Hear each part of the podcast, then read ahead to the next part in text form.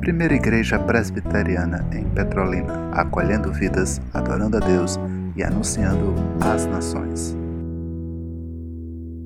Irmãos, vamos lá. Quem é crente, venha para frente. É mais para perto de mim, irmãos. Está muito longe.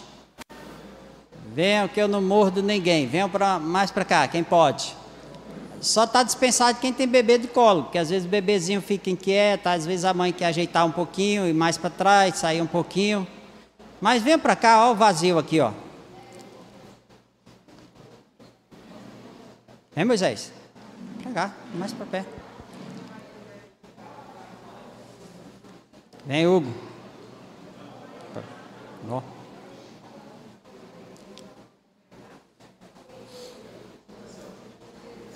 Pronto, só vou só vou começar quando tiver aquele silêncio fúnebre. Aí eu começo. É.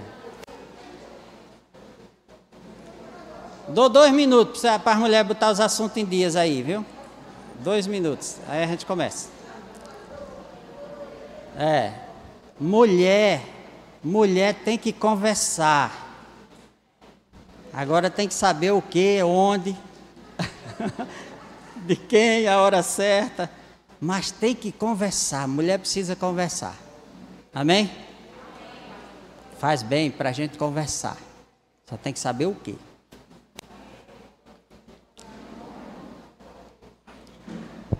Pronto, meu coroinha é bem prestativo, né? Obrigado, Roniels. Mas os diáconos têm servido bem, graças a Deus.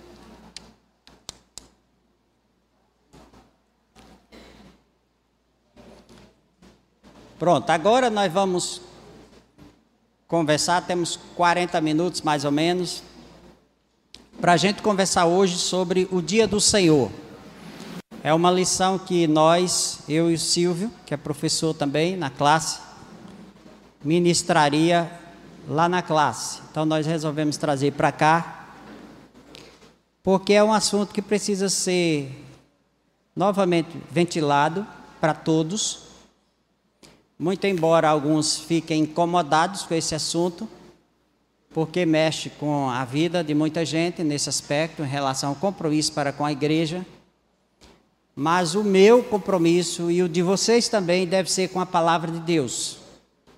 Nenhum assunto que a Bíblia ensina deve nos incomodar. Aliás, deve nos incomodar no sentido de provocar em nós correção, mudança, prevenção.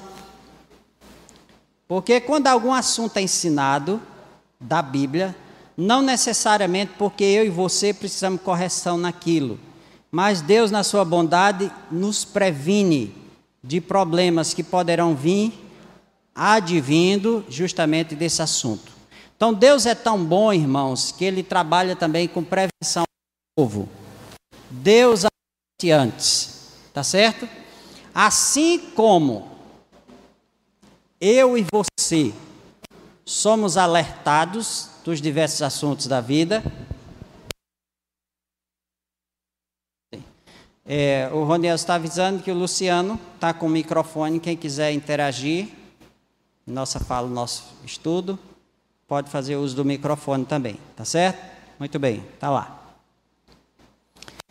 Bom, então vamos lá. Vamos ler o texto básico, Apocalipse capítulo 1.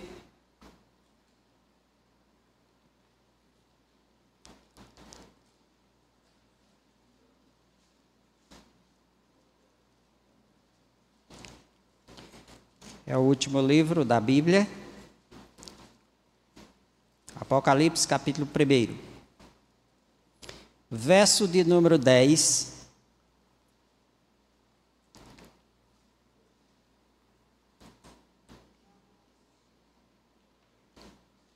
Diz assim. Vamos ler juntos? A minha versão é a nova Almeida atualizada.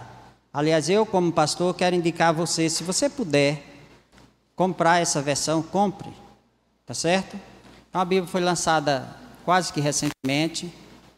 Corrige algumas cacofonias e outras outras linguagens inadequadas que criavam uma não confusão, mas uma falta de compreensão bem clara em algumas versões anteriores.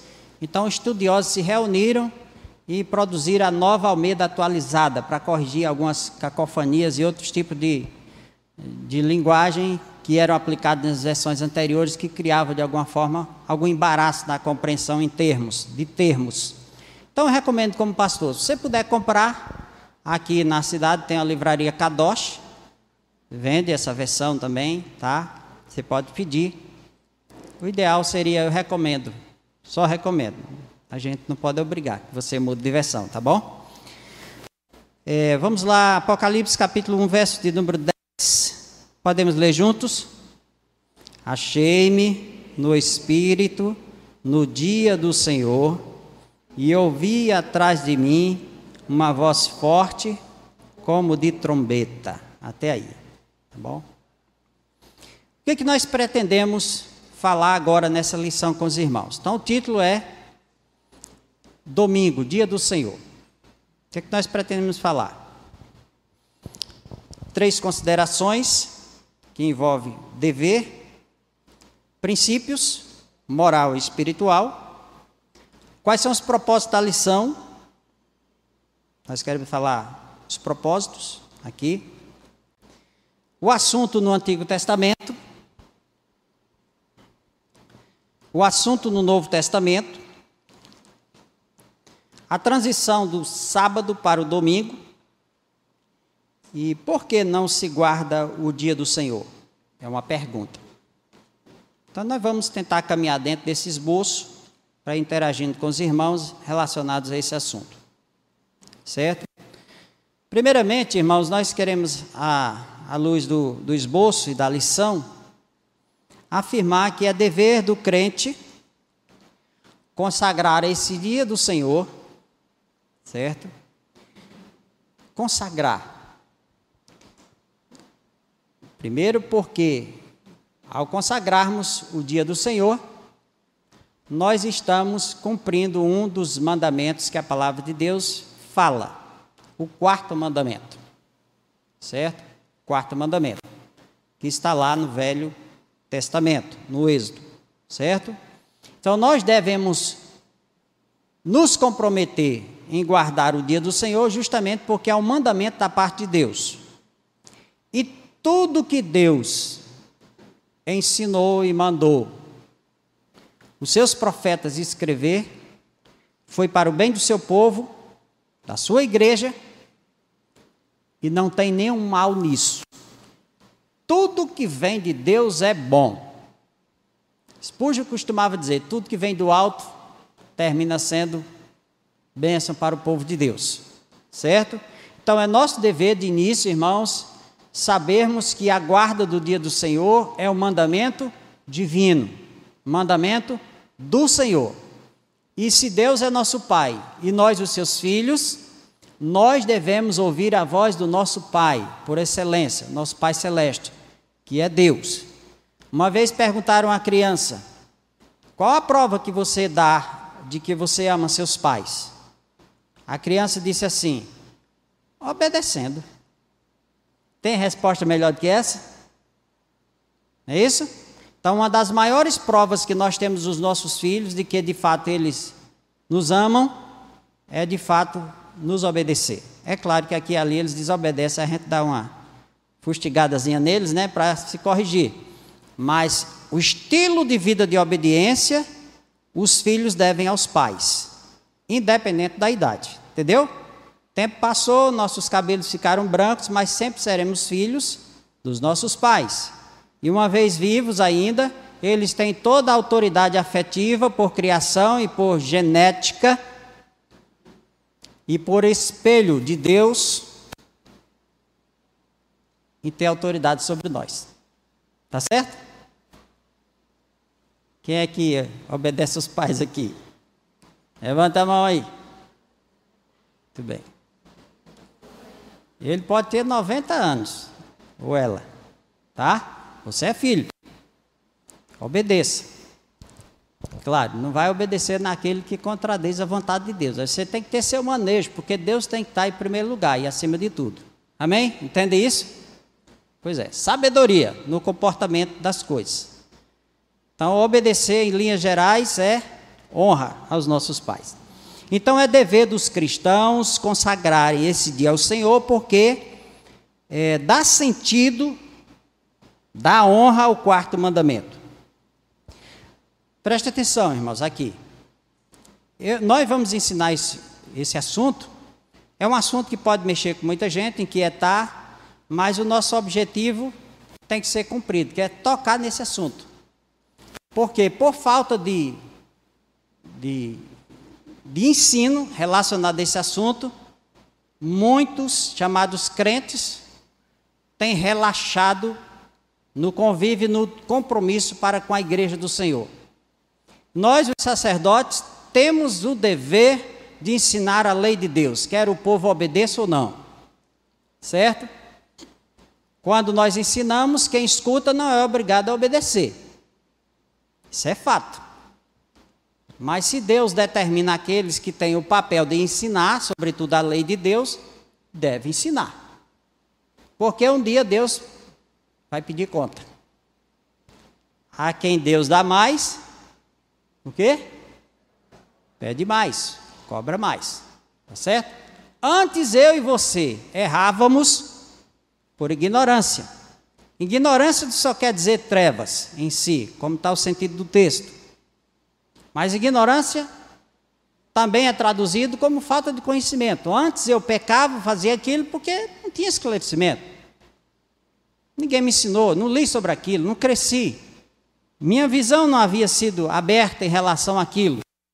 Mas uma vez agora, tendo conhecimento, é meu dever seguir aquilo. Sobretudo os mandamentos de Deus, os ensinos do Senhor, tá certo?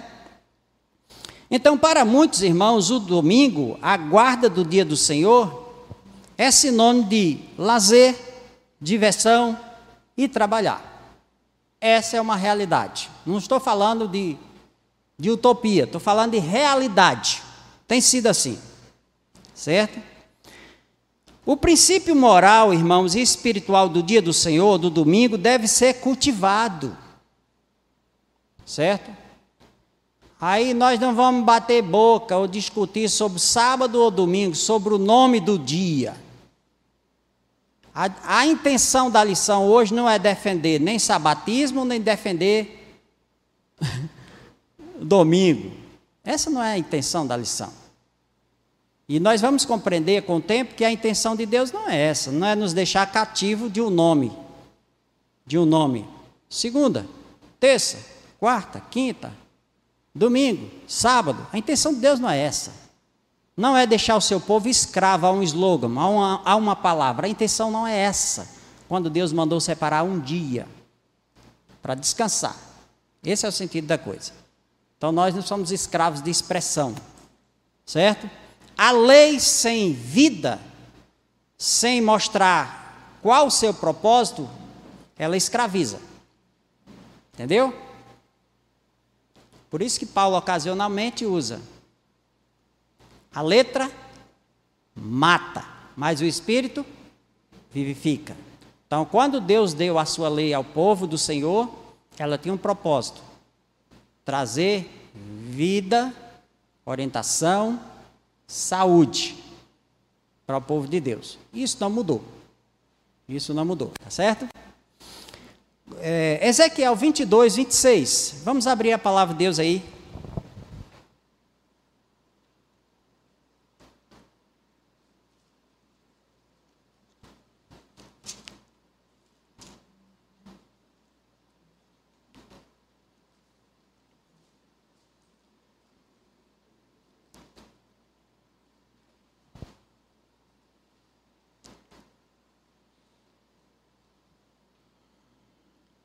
Todos encontraram? Eu quero ouvir vocês, tá bom? Leia aí, por favor. Ezequiel 22, 26. Bem forte.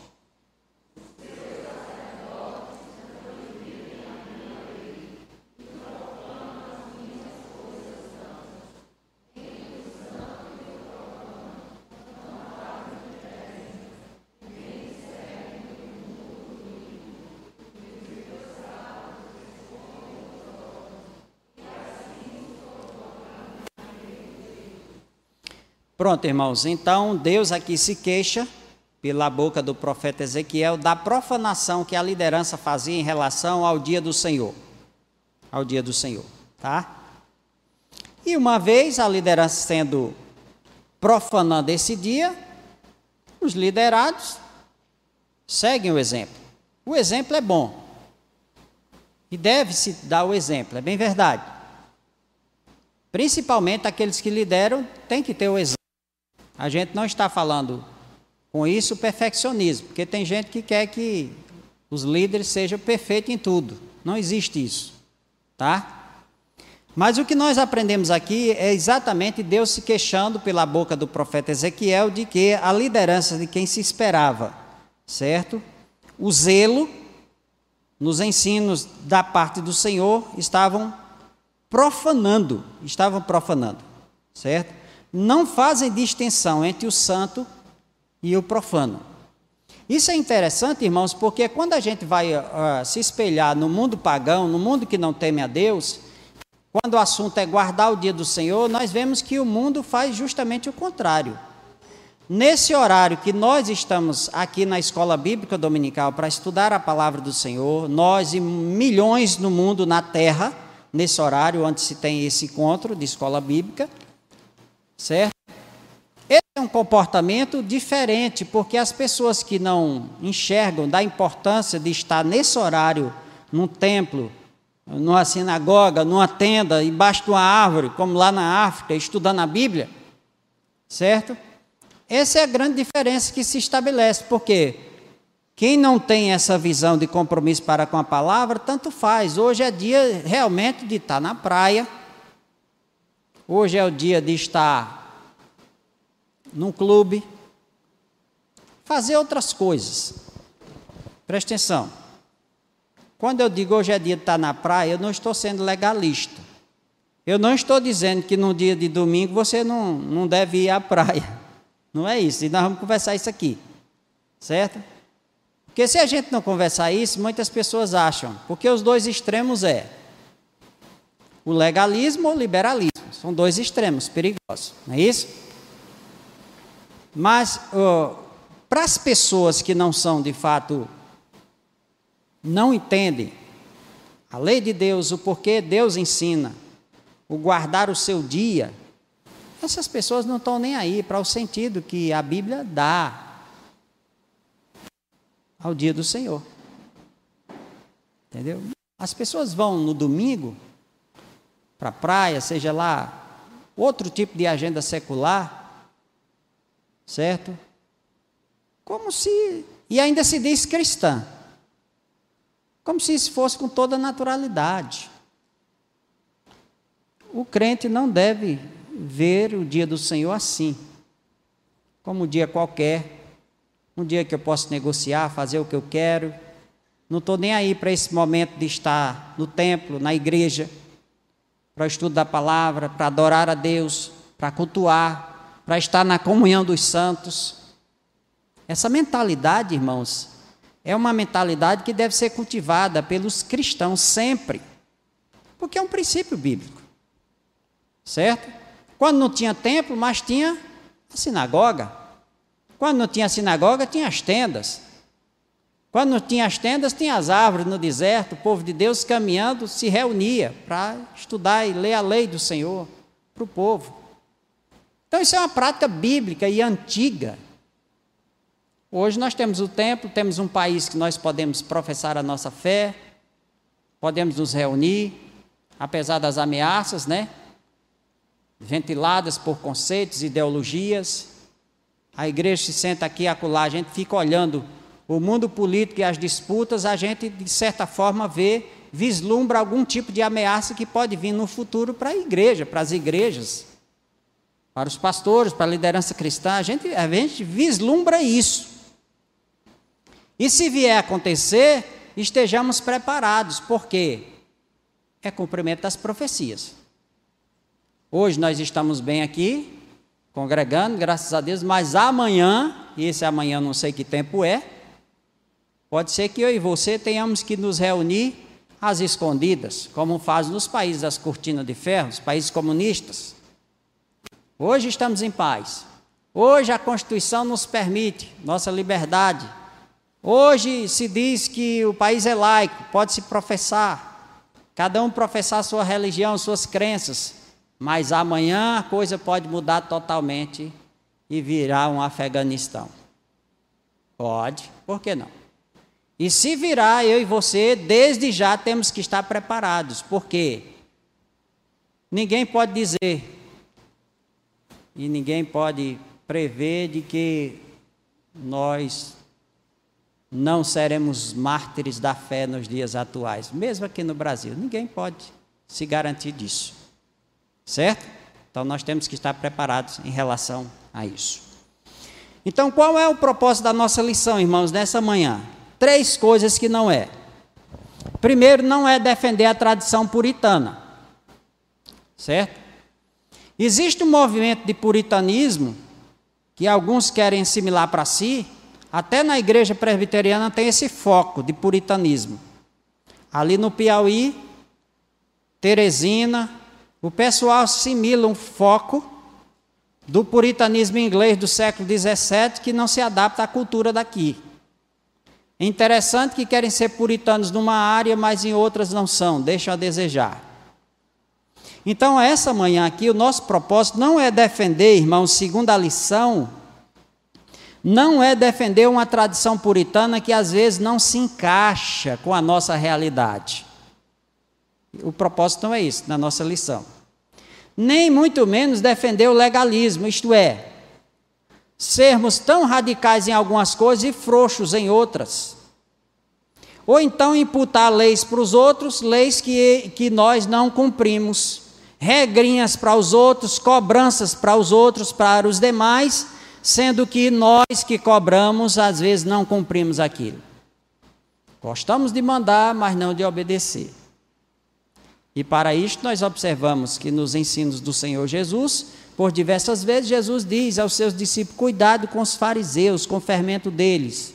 Façam tudo o que eles mandam, mas não pratiquem o que eles praticam. Por quê? porque eles gostavam de imputar leis, cargas, códigos, além da Bíblia, da lei de Deus sobre as pessoas, mas na prática eles não faziam aquilo. Então, o legalismo, irmãos, tem a ver justamente com isso: imputar para os outros o que a gente quer que os outros vejam, mas a gente não pratica. Isso é problema. Então, quando a gente vai estudar sobre isso, esta manhã, a gente, um dos nossos propósitos não é defender o legalismo. Certo? Terceiro, não é combater o sabatismo. A ideia, a ideia não é apologética, a lição não é apologética essa manhã.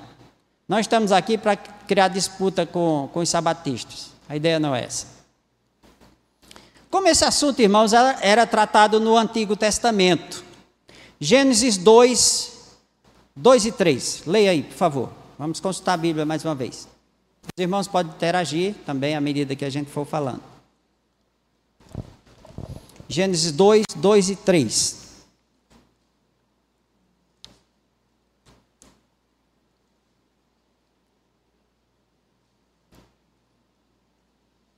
Leia aí, bem forte, todo mundo, já.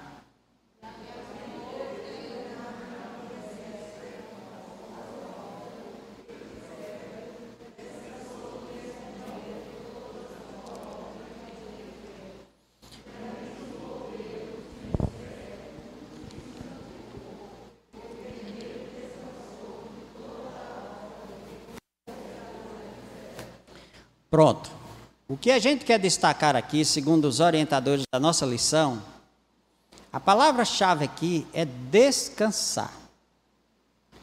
Descansou de toda a obra que fez. Interessante, irmãos, que eu não vou dizer isso como teólogo, tá? Os que estão me assistindo, que sabem mais do que eu, podem me corrigir. Com certeza. Sou passivo de correção. Nós devemos ser. É, mas quando a Bíblia diz aqui que Deus descansou, não é propriamente porque Deus se cansa. É uma, é uma linguagem figurativa. Deus não se cansa. O que, que cansa Deus? Deus é onipotente, pode todas as coisas. Deus não dorme. Certo? Mas quando a Bíblia vai fazer-nos essa colocação, Deus sabiamente ele nos ensina de diversas formas. E entre as formas que Deus ensina, irmãos, o exemplo é maravilhoso para nós. A Bíblia diz que Deus descansou. A palavra descansou, irmãos, literalmente diz cessou de trabalhar. Repouso da tarefa, não da inatividade. Então isso já, já vai pegando um sentido para nós.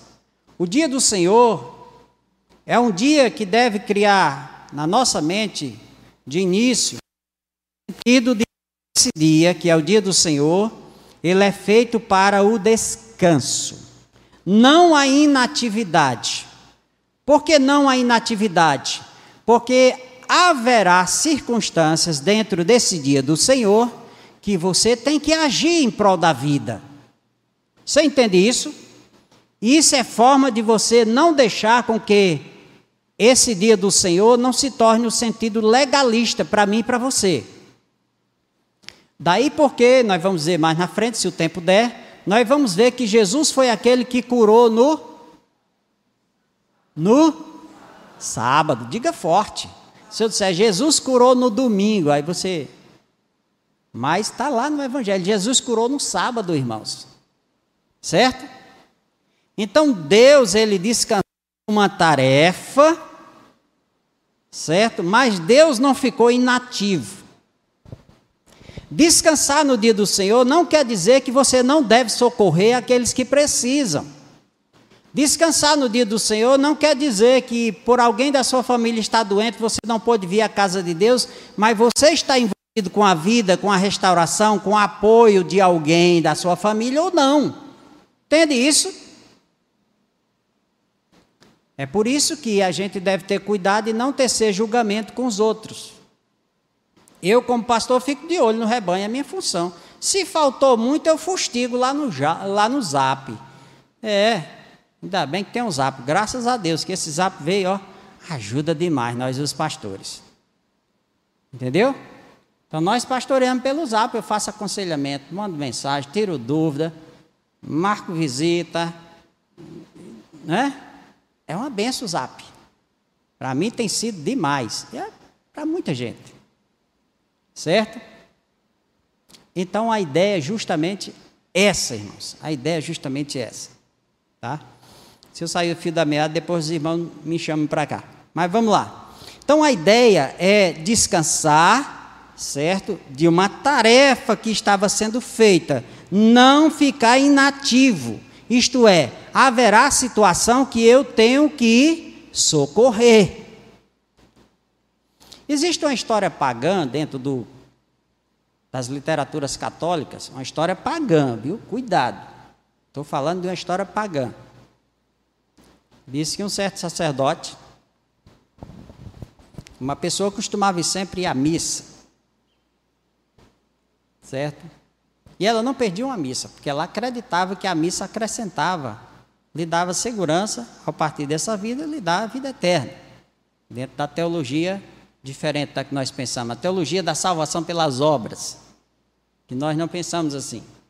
Mas essa pessoa, essa história pagã antiga que eu aprendi desde a infância, essa pessoa é, estava certa de quanto mais ela fosse à missa, mais Pedro abria as portas do céu para ela quando ela voasse dessa vida. E um dia ela ia para a missa e toda vez que ela ia para a missa, ela passava naquele caminho.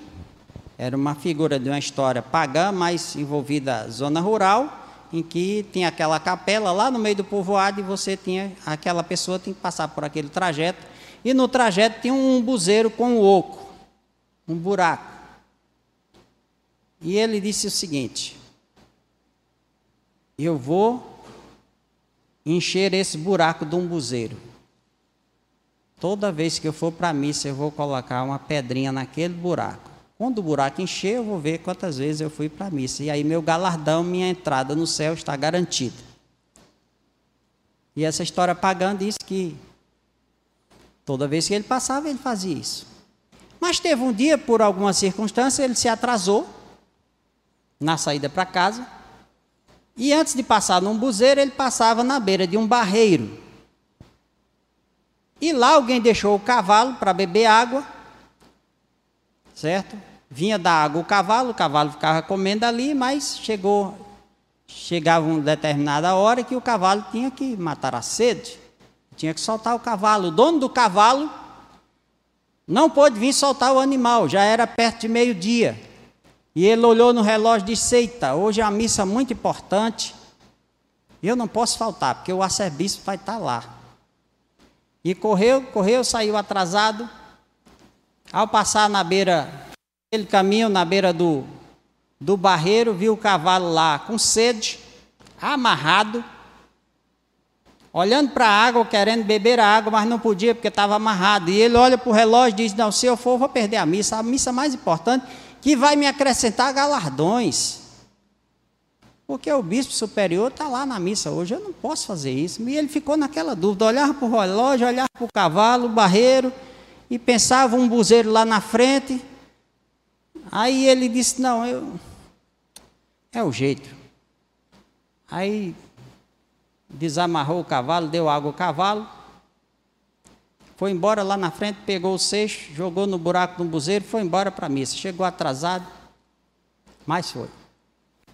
Essa história pagã diz que quando ele morreu, foi, chegou lá no céu, aí diz que Pedro foi contar o galardão dele, as ações dele, só achou uma pedrinha.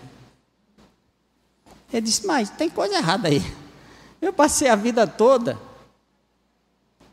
botando pedra indo para a missa. Como é que só tem uma?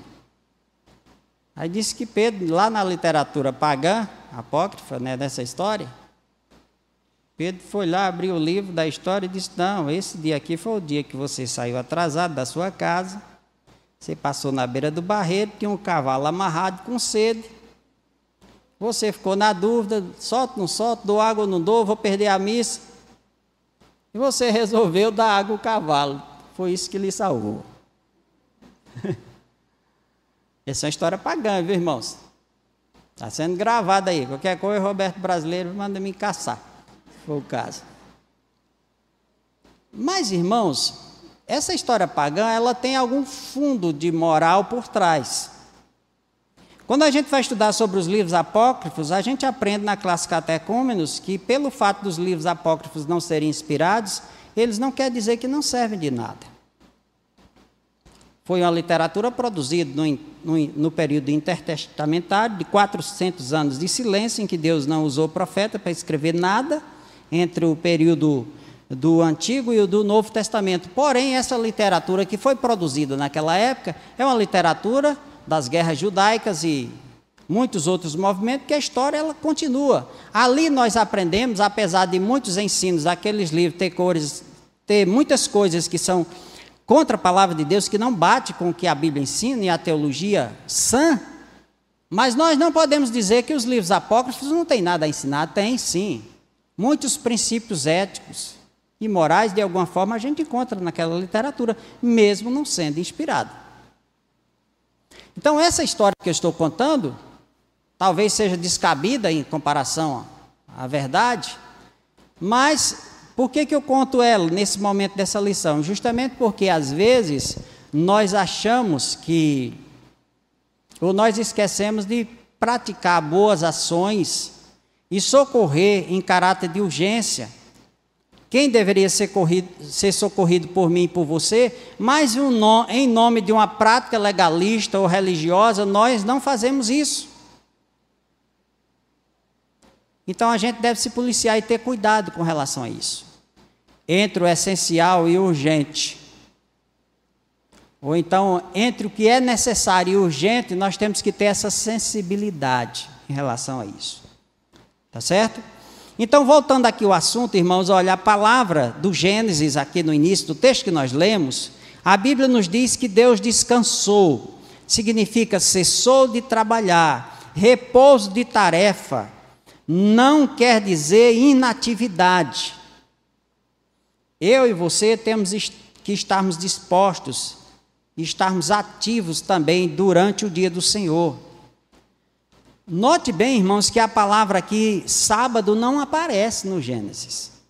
A palavra sábado vai entrar como um dia separado pelo Senhor lá na frente e vai entrar como quarto mandamento. Aqui se estabelece, irmãos, à luz do exemplo divino, o descanso semanal, isto é, Deus quer que eu e você tenhamos esse dia de descanso, o dia do Senhor, de vir à igreja. Descansa dos teus dias.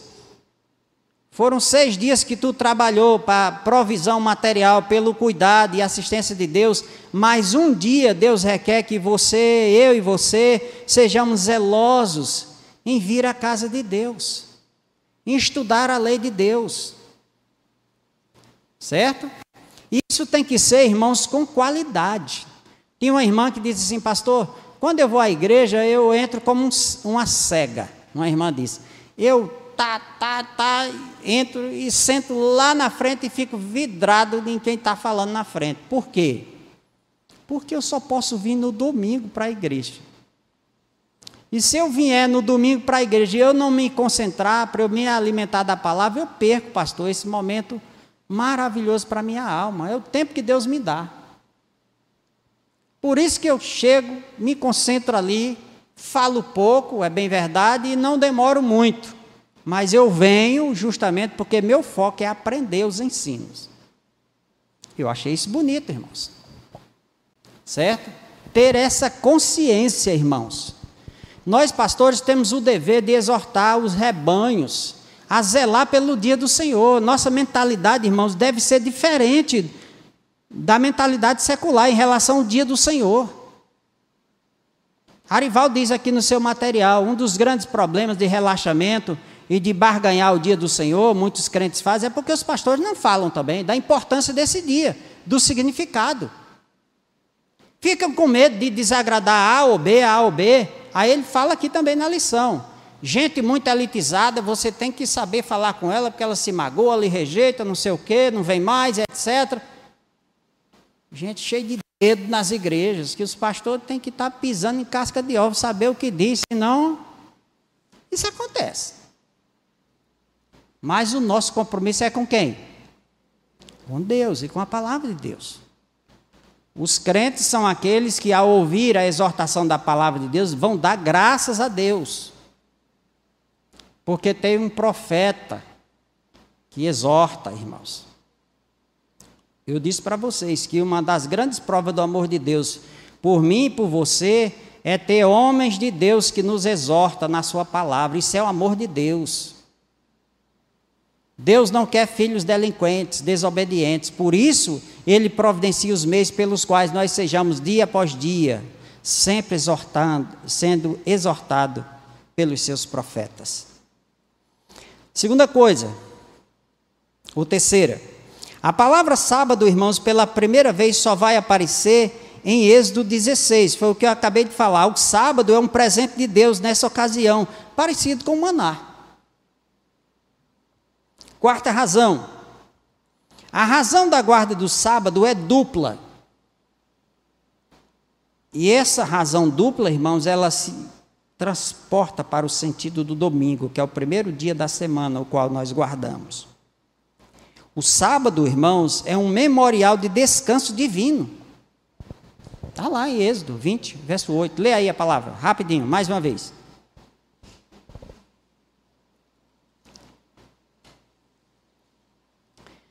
É uma comemoração também da libertação, Deuteronômio. As mulheres leiam Êxodo 28 e os homens, Deuteronômio 5, 15.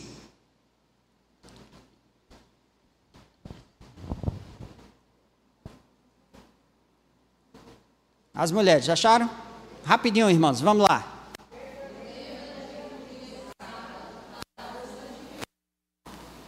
Muito bem. Sábado quer dizer descanso. E esse descanso tem um propósito. Certo? Olhar para trás, agradecer a Deus pela semana, pelas lutas, vir à casa de Deus, templo, a sinagoga, a barraca, onde quer que seja que a lei de Deus está sendo ensinada, eu tenho que parar meus afazeres seculares e investir na minha vida espiritual. Entendeu? Porque nós não somos só matéria, nós somos espírito também. E no final de tudo, o que vai valer é a parte espiritual. Porque Deus é espírito, e importa que seus adoradores, em espírito e em verdade. Fala, Manuel. É, transportando o sábado para domingo, é bom salientar que nós hoje nós vivemos no mundo capitalista. E diante disso a gente tem alguns trabalhos que são realizados aos domingos, até porque não pode parar alguns trabalhos de urgência, né? E alguns irmãos, como eu já trabalhei por muitos anos, aos domingos também. Mas no domingo que está de folga, é, não relaxar, poder ter na casa de Deus. Eu sempre dizia o seguinte: eu fui, na, na verdade, naquela época, o pastor da, da época foi na minha casa, como presbítero, e aí me chamou a atenção sobre isso. Eu disse: olha, é, eu tenho um compromisso com a empresa que não posso falhar, mas o que eu posso fazer é o seguinte, e vou fazer, até para o meu bem-estar e do meu aprendizado e da minha comunhão, é não assumir novos compromissos para o domingo. Fiquei anos trabalhando por escala, um domingo folgava dois e aí ia. E quando foi possível, é, aí eu saí desse trabalho, não trabalho mais nos domingos, mas tem muita gente que poderia, se quiser trabalhar hoje, teria como estar produzindo, se for com essa mente capitalista que é mais do que tudo. Porém, não assuma novos compromissos, dê um passo de fé, um, né? que com certeza Deus vai estar suprindo suas necessidades. E tem gente que as necessidades cada dia aumentam, né? Parece que se trabalhar 24 horas, 32 dias no mês, não dá conta. Então, assumir novos compromissos é um problema. Então, quando eu digo, vejo a pessoa assim, pastor, eu digo, gente, não assuma novo compromisso. Você está nessa etapa, tá? Honre aquilo que você já fez, mas não renove. Muito bem, isso mesmo. Era um assunto que a gente elucidar mais na frente. Vamos ler a leitura dos homens. A leitura dos homens foi Deuteronômio é, 5, 15.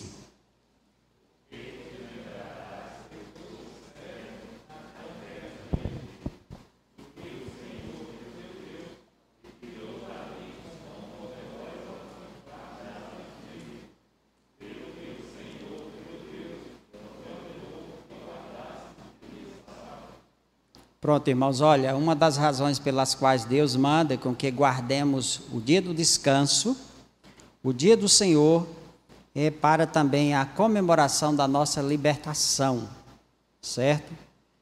Agradecer a Deus pela salvação em Cristo Jesus, certo? Então Deus estipulou isso na sua lei aqui, como comemoração memorável ao povo de Deus.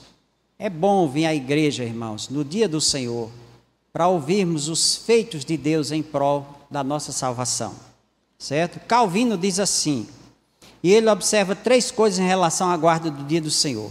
Os crentes devem descansar de suas obras para deixar Deus operar neles.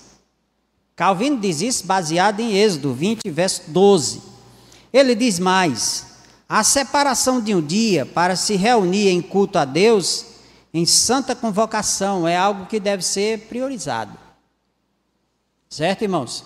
Olha, deixa eu dizer uma coisa para vocês aqui. Se você não tem exortado seus filhos, sua família, para valorizar o vir à igreja, você está pecando. Pastor, tô? Tá. Sabe por quê? Porque o que nós vemos fazer na igreja é estudar a lei de Deus, é crescer. Então, se você não faz isso, você se deixa alimentar pelo descuido, você não está dando importância ao valor que tem a igreja nesse momento. Exorte, convide. Certo? Se vier, é lucro. Mas pelo menos você fez a sua parte. Tem uma filha de uma irmã aqui da igreja que ela não é membro da igreja e quase não vem. Aí eu fustiguei no zap, eu disse: vem à igreja, vem à igreja com sua mãe. Elas não são criadas na igreja, a mãe se converteu, mas as filhas nunca quiseram vir. Mas vem à igreja com sua mãe. Vem enquanto há tempo. Pode ser que um dia você deseje vir e não possa. Eu joguei lá para ver Que resposta. Ela disse: Obrigado, pastor. Vou me esforçar para ir com mamãe. Entendeu? Então eu jogo, vez por outra eu jogo. Às vezes eu ouço o que eu não quero, mas eu faço. Porque eu sei a importância da igreja. Entendeu? Para a nossa alma, irmãos. Entendeu? Então minha tônica é vai ser a importância da igreja para a família, para a juventude, para os adolescentes, para as crianças, para os idosos. A igreja é importante porque quem a fundou foi Cristo, Cristo morreu por ela. E tem um propósito nessa igreja. Agora, se ela fosse fundada por mim, ah, misericórdia, era bom você não ter, nem pensar em vir. Entendeu? Fala assim. É, Isaías diz no, no capítulo 58 que o dia do Senhor é um dia de deleite, é um dia deleitoso para aqueles que guardam. Então, assim, muitas vezes alguns o têm só eu vou à casa do Senhor como legalismo, mas tem que ser momentos prazerosos para o cristão em estar na presença de Deus, em aprender de Sua palavra. É um dia de misericórdia, como o Senhor já colocou aí, de você compartilhar com, o necessitado e de descanso. Então a gente tem que, que, que ter o foco nos interesses de Deus e deixar nossos interesses de lado para estar é, gozando esse privilégio de estar é, é, na presença de Deus. Então, é, muitas vezes a gente não, não tem um, um, tempo significativo nesse dia, fazendo outras coisas que, que do nosso interesse, né?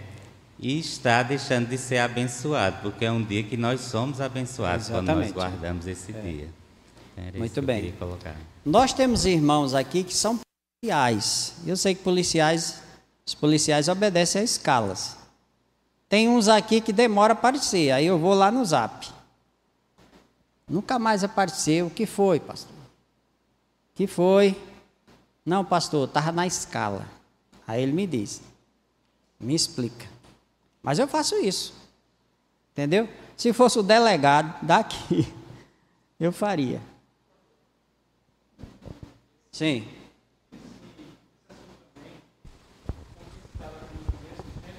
O Senhor colocou lá para é, lá na, o texto que a gente leu, né, de Gênesis, ele é importante, mas eu penso também o seguinte, que ah, Deus ele determinou esse dia para que a gente pudesse aproveitá-lo. E aí, partindo desse princípio, eu entendo também, eu vi uma, uma, uma leitura e, e concordo com ela no sentido do seguinte: o dia do Senhor que Deus separou para nós, ele na verdade é um, um vislumbre, ou seja, um prenúncio da eternidade. Deus ele deixou um dia específico para que a gente o adorasse aqui em vida, para que a gente não esquecesse de que a gente vai passar uma eternidade junto fazendo basicamente o que nós estamos fazendo no dia do Senhor, que é adorá-lo, entregar a nossa vida em completa adoração a ele. Então, quando eu li isso, eu concordei em gênero, número e grau. É justamente esse o propósito do dia do Senhor, da gente relembrar que Deus, ele preparou a eternidade para nós e ele deixou isso aqui para que a gente pudesse aproveitar. É por isso que existe na semana um dia, e lá no Levítico fala que existia, depois de sete anos, um momento também, e depois de 49 anos, outro momento também. Ou seja, eram, eram justamente é, vislumbres daquilo que viria na frente. Então, o dia do Senhor é isso. Muito bem. Terceira coisa que Calvino fala para a gente encerrar: dia de folga e descanso para os empregados. Tá? Então, você que é patrão, você lidera pessoas na sua empresa, você que tem sua empresa, você é um cristão, você não deve esquecer de que é mandamento da parte de Deus, Êxodo 32, 12. Isso não é lei que caducou. O princípio de guardar o dia do Senhor e dar descanso também aos seus empregados, aliás, isso aí Deus mandava fazer até com o jumento. Dar descanso aos animais também. Entendeu? É um princípio bíblico, é necessário isso aí. Então, você que é patrão, que comanda turma também, você que é um cristão, prime pelo que Deus diz. Não estou defendendo legalismo. Tem irmão que trabalha em escala, às vezes tem obra para entregar com urgência, que envolve até o domingo. A, a nossa lição aqui é para você ter o cuidado de não se acostumar com isso. Você ser zeloso, você se reagendar, por quê? Porque há uma cobrança da liderança do pastor? Não. Porque a Bíblia diz. E não só porque. E, e por que, que a Bíblia diz? Porque a Bíblia, que é Deus falando, tem o melhor para mim e para você. Tudo vai. Desculpe, tudo vai passar um dia. Certo? Nossa empresa passa, nosso curso passa, certo? Tudo passa. Jesus diz: o que adianta o homem ganhar o mundo inteiro, perder a sua alma? Eu tenho uma ovelha aqui que está sendo escrava do domingo no trabalho. Eu já exortei, já visitei, mando mensagem, vou lá, bato na porta. Acha ruim ou não, eu faço minha parte. Eu disse: que negócio é esse? Abrir a empresa todo domingo? O negócio não é seu, administra esse negócio direito. Eu exorto. Quando eu era seminarista, irmãos, tem um caso de um, um presbítero no Grande Recife. Vou dizer só o milagre, vou dizer o nome do santo não, tá? Eu era seminarista, trabalhava na igreja dele. Eu ia, o pastor me chamava para pregar, eu fazia meu estágio. E esse presbítero gostava de, de hospedar seminarista, ótimo, ficava na casa dele. Mas chegava na escola dominical, eu ia sozinho para a escola dominical, e ele abria a loja dele de, de variedades, no domingo. E eu, seminarista, eu disse, irmão, o senhor não vai para a escola dominical? O senhor trabalha a semana toda, de segunda, de domingo a domingo? É, João Batista, porque o movimento é grande, e eu preciso, tenho compromisso, não sei o quê, não sei o quê. Eu disse, homem, mas descanse. A Bíblia diz que a gente tem que reservar o domingo para ir para casa de Deus, em família. Não faça isso, não. Não, meu irmão. Faz tempo que eu faço isso. E Deus tem me abençoado. Eu tenho progredido. Eu digo, é mesmo. Homem, não faça isso não. Reveja isso aí. Talvez Deus tenha sido paciente, misericordioso com você. Como é que você é um presbítero? Não vai para a igreja no domingo, na escola dominical. Está no trabalho. Ele não gostou. Como dissesse assim, você não é meu pastor, você é seminarista, você fazendo o quê? me exortando. Tá bom. E sempre que eu podia, ele me chamava, eu ia. E eu não abria mão. Mas, irmão, vamos hoje. Apelando, eu apelando para o presbítero ir para a igreja, o líder ir para a igreja. E o pastor disse, eu disse, pastor, fulano de tal. Não, meu irmão, ali me dá dor de cabeça, porque eu já cobrei, já fiz de tudo e tal. Eu disse para ele, irmão, ó, Deus vai pesar a mão em tu. Eu disse para o presbítero, ele não gostou. Não é porque eu sou profeta, não, irmãos. Eu não sou profeta, não. Mas eu, sei lá, naquele, senti a vontade de dar aquela exortação. Quem sou eu exortar um líder? Um outro líder, né? Foi no mês seguinte, bateu dois assaltantes lá. Fizeram rapa no caixa. Aí no outro domingo, quando eu fui, estava aquele maior alvoroço, todo mundo perturbado e tal. Eita, aconteceu, os assaltantes chegaram lá no comércio. E foi, foi, comércio fulano de tal. Aí, tempo passou, acalmou e tal.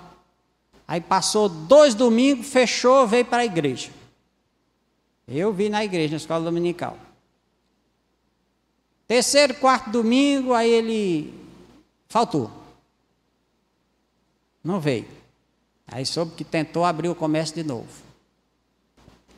Aí foi, foi, relaxou, abriu de novo o comércio no domingo.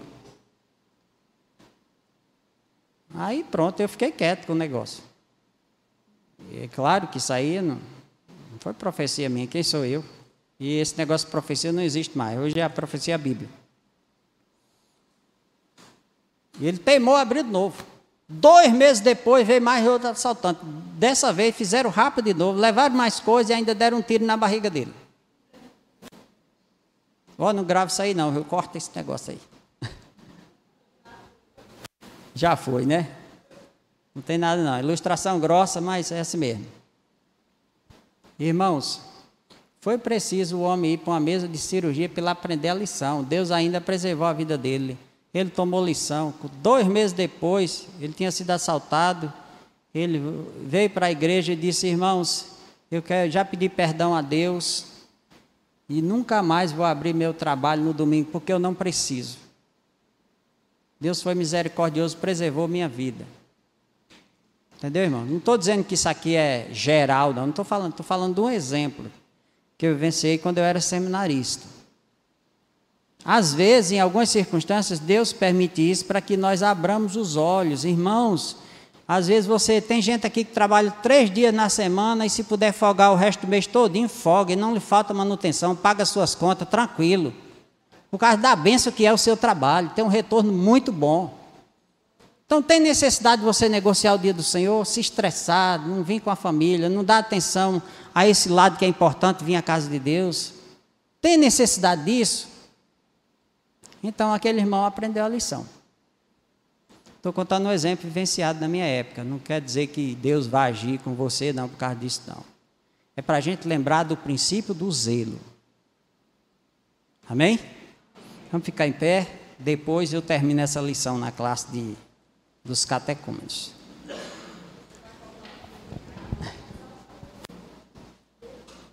Vamos orar encerrando. Vamos pedir à irmã Gilmara para fazer uma oração encerrando esse momento de lição. Vamos orar com nossa irmã.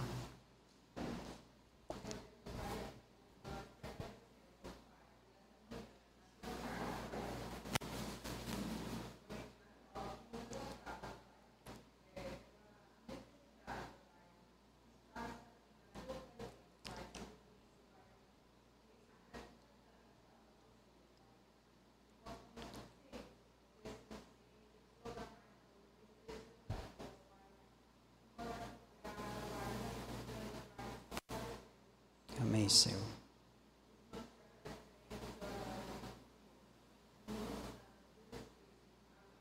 Amém. Deus abençoe, irmãos. Um bom almoço. Nosso culto logo mais às 18 horas, viu?